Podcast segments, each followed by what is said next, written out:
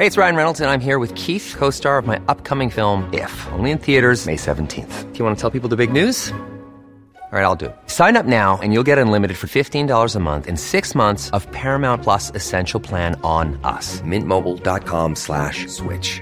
Upfront payment of $45 equivalent to $15 per month. Unlimited over 40 gigabytes per month. Face lower speeds. Videos at 480p. Active Mint customers by 531.24 get six months of Paramount Plus Essential Plan. Auto renews after six months. Offer ends May 31st, 2024. Separate Paramount Plus registration required. Terms and conditions apply if rated PG. Independientemente de qué partido político vengas o de qué contexto político emanes, deberíamos poder concluir casi unánimemente que la preparación es una parte fundamental para poder ejercer de manera correcta el puesto. Si no se es capaz, ¿por qué aceptar una responsabilidad donde la probabilidad de incumplimiento con la misma es altísima? La improductividad prácticamente está garantizada. Afortunadamente, poco a poco más mexicanos se dan cuenta de la importancia de la preparación en el servicio público. Y no, ya no justifiquen la improvisación con discriminación ni confundan honestidad con la falta de preparación. Es totalmente distinto. La incapacidad también es corrupción. Alto Parlante es un podcast creado con la idea de que juntos somos capaces de hacer un México mejor. Pero para eso tenemos que entender qué está pasando, porque la información es poder, pero la información, si la entendemos, nos lleva al siguiente nivel. Así que espero que lo disfrutes, pero sobre todo que te sirva para darte cuenta del verdadero poder que tienes en las manos. Amigos, excelente noche de lunes. Espero que lo estén pasando de la mejor manera en sus casas, descansando después de, de un día de chamba. Eh, y espero también que su fin de semana haya estado espectacular. Yo antes de entrar en las noticias les quiero presumir, les quiero platicar que corrí 21 kilómetros el día de ayer y hoy estoy hecho basura. Pero pues tengo toda la información para ustedes lista porque pasaron cosas interesantes, algo relacionado con el intro que, que, es, que básicamente se refiere al tema de no estar preparado para poder tomar un puesto. Porque el jueves pasado los aspirantes a la Comisión Reguladora de Energía comparecieron ante la Comisión de Energía del Senado, que está liderada por Armando Guadiana, que es un senador de Morena, y pues varios de los candidatos demostraron que ni siquiera conocen los temas relevantes al puesto. Xochitl Galvez, que es una senadora del PAN, ella dijo que no es experta, pero pues para participar en la comparecencia se preparó lo más que pudo y aún así se da cuenta de que los candidatos que se mandaron, las ternas que mandaron, que en total fueron, fueron 12 candidatos a cuatro ternas, que fueron mandadas por Andrés Manuel López Obrador, eran improvisadas y que no habían estudiado nada del tema, que fueron elegidas a vapor. Así lo llamó ella. También argumentó que los candidatos no se tomaban en serio el proceso de selección y algunos otros senadores desafortunadamente tampoco, que se veía como un trámite porque había que sacar, eh, había que sacar la chamba porque lo mandó el presidente y que no les importa si son elegibles o no. Muchos ni siquiera lo son porque no tienen la carrera y no cumplen los requisitos. Ahora, ¿por qué este tema es importante? Número uno, porque la CRE, o sea, esta comisión para la cual se estaba compareciendo, en la que se iban a exponer las capacidades y las intenciones de estos candidatos, va a regular a Pemex y a la Comisión Federal de Electricidad. Entonces, pues si se regula de una manera correcta, los inversionistas van a tener confianza en los miembros del regulador y van a poder invertir en ella. Y número dos, porque ella dice que, que, ahorita México está teniendo algún tipo de crisis energética y que se necesita gas natural para cambiar las termoeléctricas de ciclo combinado. Esto yo sinceramente desconozco a profundidad el tema, pero para llevar el gas natural a Tula se requiere construir un ducto y pues señaló que el dinero para construirlo lo tiene la iniciativa privada y que para esto se necesita la confianza en los miembros del regulador para que los inversionistas se atrevan a hacerlo. Ahora, ni siquiera los candidatos cumplieron los requisitos para estar en el puesto. Había dos requisitos muy claros. Uno de ellos era tener experiencia en el ramo y cumplir un año entre su trabajo en Pemex o CFE y su candidatura. O sea, dejar ahí un, un año de como de veda, de veda de laboral para que, para que ellos pudieran entrar a la candidatura. Como no, como no cumplían estos requisitos, hubo dos cuates que ni siquiera se presentaron, Raúl Morales Mitre y Fernando Juárez. O sea, ellos dijeron, güey, ni me voy a parar ahí porque pues ni para qué va, o sea, ni siquiera cumplo los requisitos, no sé qué voy a estar haciendo ahí. Aquí, aquí es donde yo me pregunto, ¿por qué Andrés Manuel lanzó estos nombres a, la, a las ternas si ni siquiera se sabía si, si los requisitos están cumplidos, si ni siquiera tenían ese año de, espacio entre su, trabajo en Pemex CFE y su candidatura. Y él después sale a acusar a algunos exfuncionarios públicos que no se esperaron el tiempo correcto para trabajar en empresas privadas. O sea, esta, esta puerta giratoria que muchas veces sucede entre funcionarios públicos y el sector privado, como vimos aquí, Andrés Manuel ni siquiera se tomó la molestia de ver si se cumplía o no. Pero esto es lo de menos, ¿eh? Estos cuates que no fueron, pues tan siquiera tuvieron la decencia. Hubo unas cosas espeluznantes que se dijeron ahí en la comparecencia. Yo les voy a poner ahorita algunos audios por si no me creen, pero vamos a repasar algunos de estos casos. Luis Linares, él dijo que él fue jefe de seguridad de presidencia de la República y que pagó nómina en Morena, que duró tres años haciendo eso y por eso se hizo de, confianza de la gente. Le preguntaron que era el SENACE el SENACE es el Centro Nacional de Control de Energía, y contestó, pues no, no, no me considero tan experto en el tema, desconozco qué es el SENACE. Y SENACE, básicamente lo que, lo, que hace, eh, y mira, hasta rimó eso, es tener a su cargo el control operativo del sistema eléctrico nacional, la operación del mercado eléctrico mayorista y el acceso a la red nacional de transmisión y las redes generales de distribución, lo cual sí, sí es importante. A Jorge Amaya Mendívil le preguntaron que qué era un CEL y ahorita les voy a poner el audio para que lo escuchen mejor de viva voz, a Paula Elizabeth López Chávez, eh, pues en, su, en su espacio para exponer sus puntos, ella dijo que es militante de Morena, abiertamente, y aplicará los criterios de su partido para las decisiones que desempeñe en su cargo. Háganme el favor. Mario José Silverio Galicia, que él resulta que fue coautor del plan energético de Morena, comentó que iba a hacer todo lo posible para no depender de la inversión extranjera y que pues sí, su título es de arquitecto, pero que también es ingeniero y que los, los ingenieros se hicieron para resolver problemas y, y pues él va a aprender, va a aprender poco a poco.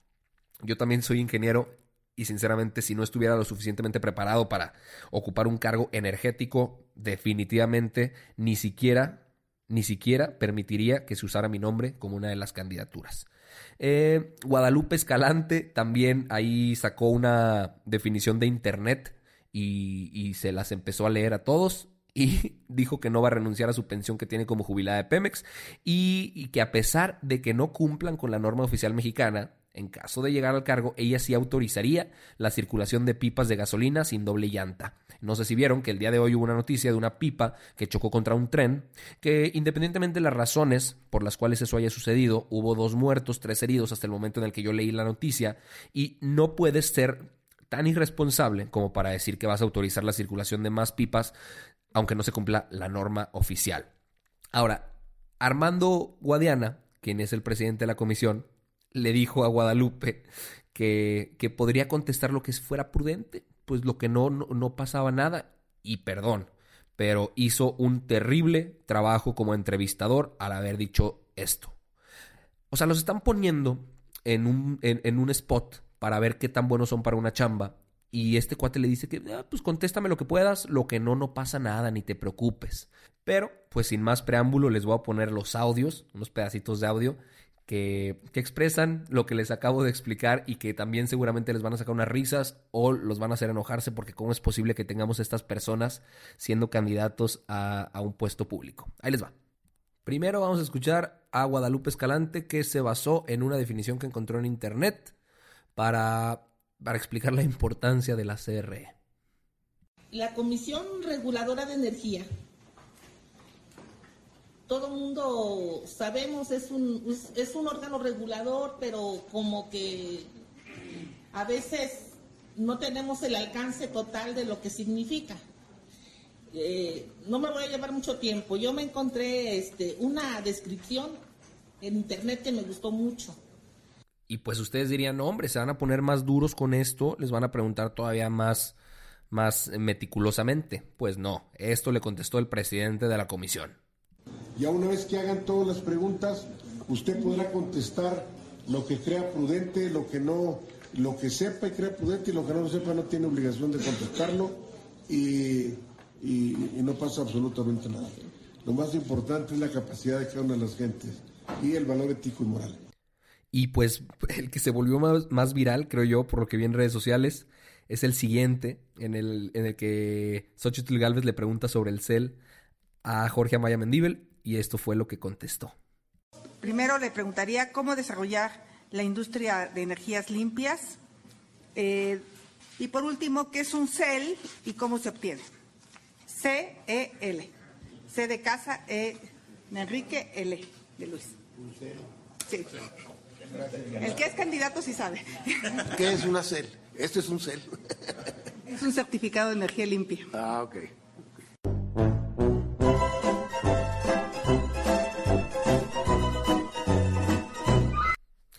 Pues el chiste se cuenta solo, ustedes ya lo escucharon. Ahora, ¿qué es lo que va a pasar? ¿Qué es lo que podemos esperar? Pues el PRI, el PRI eh, perdón, el PAN, el PRI, ya me saqué de onda con estos audios. El PAN, el PRI, el Verde y el PRD ya anticiparon que van a votar en contra y pues Morena seguramente va a tener que, hacer, recular o que hacer algo porque no va a tener los dos tercios de, votación o de aprobación que va a necesitar para que esto se acepte. Eh, y aparte, se anticipó también que se va a presentar una ley para que los comisionados de la Comisión Reguladora de Energía se elijan a partir de ahorita bajo los mismos criterios con los que se nombra a los comisionados del Instituto Federal de Telecomunicaciones, o sea, mediante un proceso público, con un examen, que se demuestre experiencia suficiente, etcétera, etcétera. Entonces, pues esta noticia sí causó mucho ruido en redes sociales porque ¿qué, qué onda con esto? O sea, ¿cómo es posible que se presenten este tipo de candidatos y que estas ternas las presente el presidente? Pero bueno, pasando a otros temas, también la semana pasada sucedió algo interesante, algo que causó mucho ruido también, porque Manuel Bartlett, quien es el director de la CFE, en una conferencia matutina de prensa de Andrés Manuel en una de las mañaneras, salió a dar nombres al por mayor sobre quienes habían, entre comillas, desmantelado la CFE. Eh, son puros exfuncionarios y enlistó cuáles eran sus puestos y enlistó también para quienes trabajaban después. Él decía que pues lo incorrecto aquí era que ellos habían estado al servicio de la nación eh, con puestos importantes, unos servidores públicos con información, etcétera, y que a su salida del gobierno ellos habían ido a trabajar a empresas del sector privado que estaban relacionadas con la industria eh, energética. Aquí lo dijo muy claro Manuel Barlet dijo que esto había sucedido desde el sexenio de Salinas de Gortari, o sea que él fue un promotor de una ley que abría el mercado para que la, inversión extranjera, empresas privadas pudieran participar en el mercado eléctrico y que pues así como él promovió eso, también su gente al salir del cargo público se fue a trabajar en empresas privadas. Mencionó el nombre de José Córdoba Montoya, que ahorita tiene una proveedora de servicios de energía, mencionó el nombre de Jesús Reyes Heroles, que fue secretario de Energía y director general de Pemex en el sexenio de Salinas, Cedillo y Calderón, y aquí, eh, aquí Reyes Heroles de hecho salió a dar una declaración a través de un comunicado en el que decía que hasta las fechas y los cargos que dio ahí Manuel Barlet eran incorrectos. Pero bueno, Mencionaron también a Carlos Ruiz Sacristán, secretario de Comunicaciones y Transportes con Ernesto Cedillo, y que ahora es parte del Consejo de Administración de una empresa que ofrece servicios eléctricos. Luis Telles, que fue secretario de Economía y de Comunicaciones y Transportes en los sexenios de Cedillo y de, Felipe Calderón, respectivamente. Alfredo Elias Ayub, que fue director de la CFE eh, por un largo tiempo en los sexenios de Ernesto Cedillo, Vicente Fox y Felipe Calderón, y que ahora, fue, eh, ahora es consejero independiente vinculado a empresas extranjeras de proveeduría eléctrica.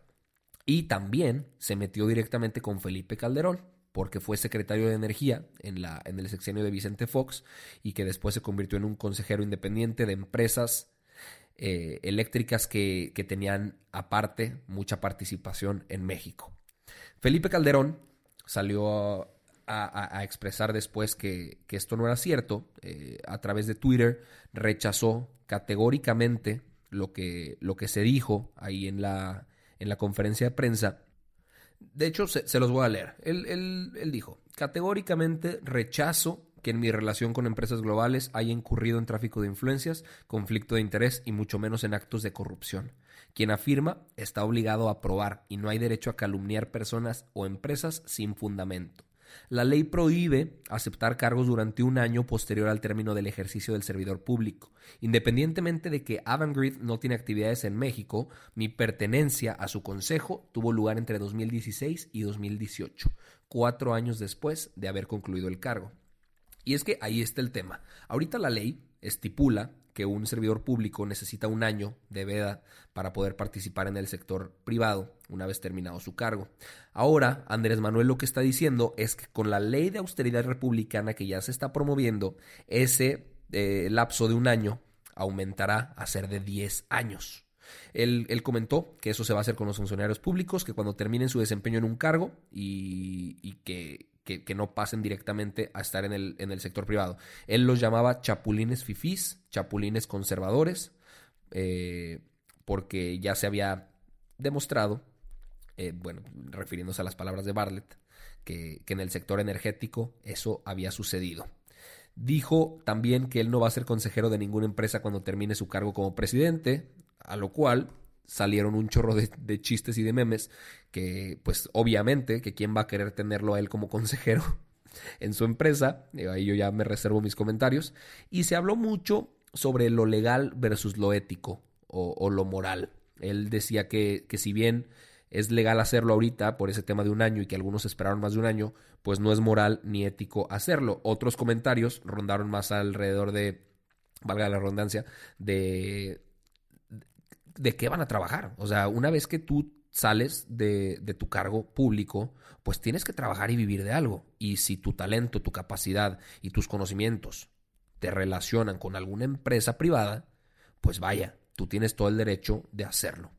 Algo que yo creo que sí deberíamos de discutir es el tema de cómo se afrontan algunos de los problemas en México actualmente cuando se podrían estar haciendo, y, esto ya se ha platicado, cuando se podrían estar, eh, estar tratando con bisturí, es decir, con medidas muy precisas y muy exactas para poder corregir lo que no está saliendo bien, se tratan con un machete y quitan, o sea, descabezan el proyecto por completo y, y eso pues sí es un acto muy tajante por el cual te estás llevando a muchas personas entre las patas. Pero bueno, ahí veremos cómo continúa, cómo procede esta iniciativa de ley que están trabajando.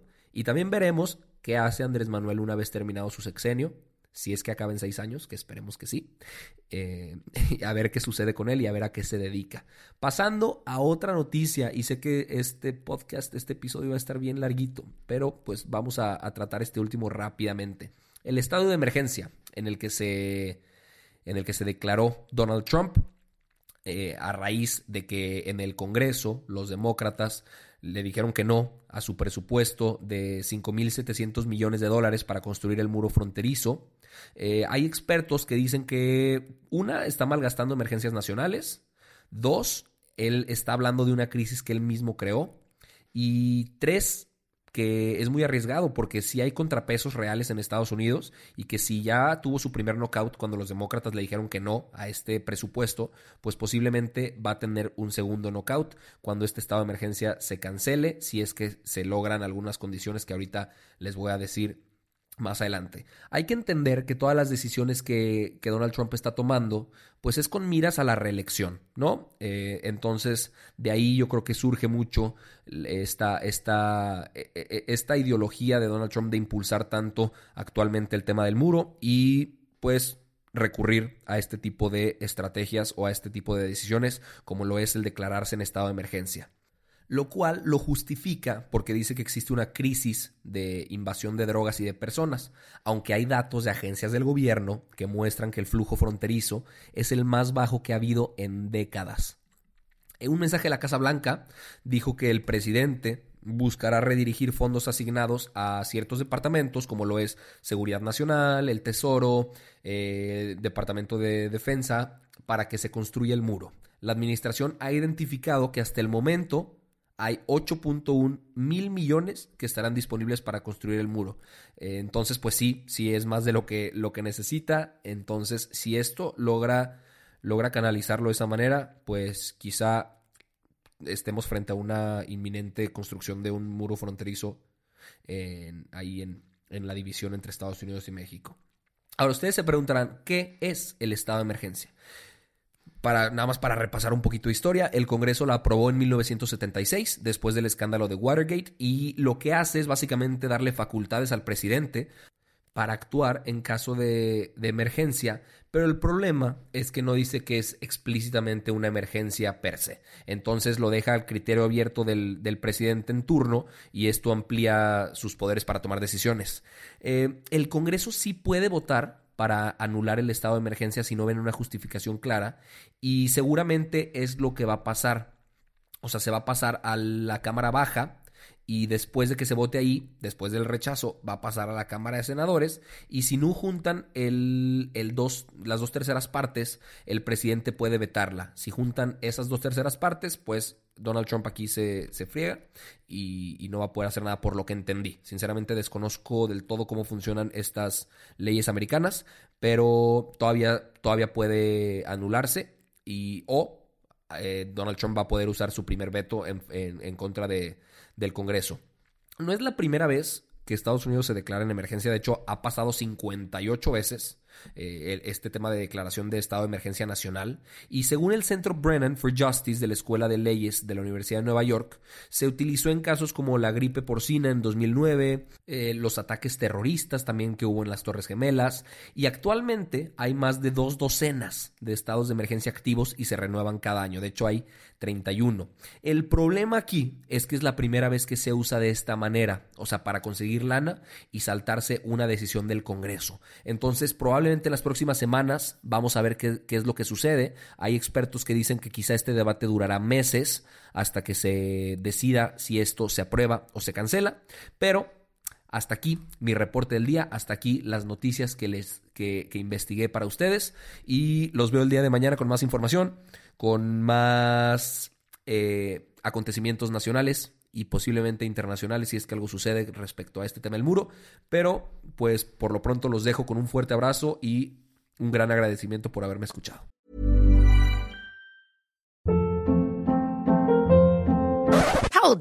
What was that? Boring. No flavor. That was as bad as those leftovers you ate all week. Kiki Palmer here, and it's time to say hello to something fresh and guilt-free. Hello Fresh. Jazz up dinner with pecan-crusted chicken or garlic butter shrimp scampi. Now that's music to my mouth. Hello Fresh. Let's get this dinner party started. Discover all the delicious possibilities at hellofresh.com.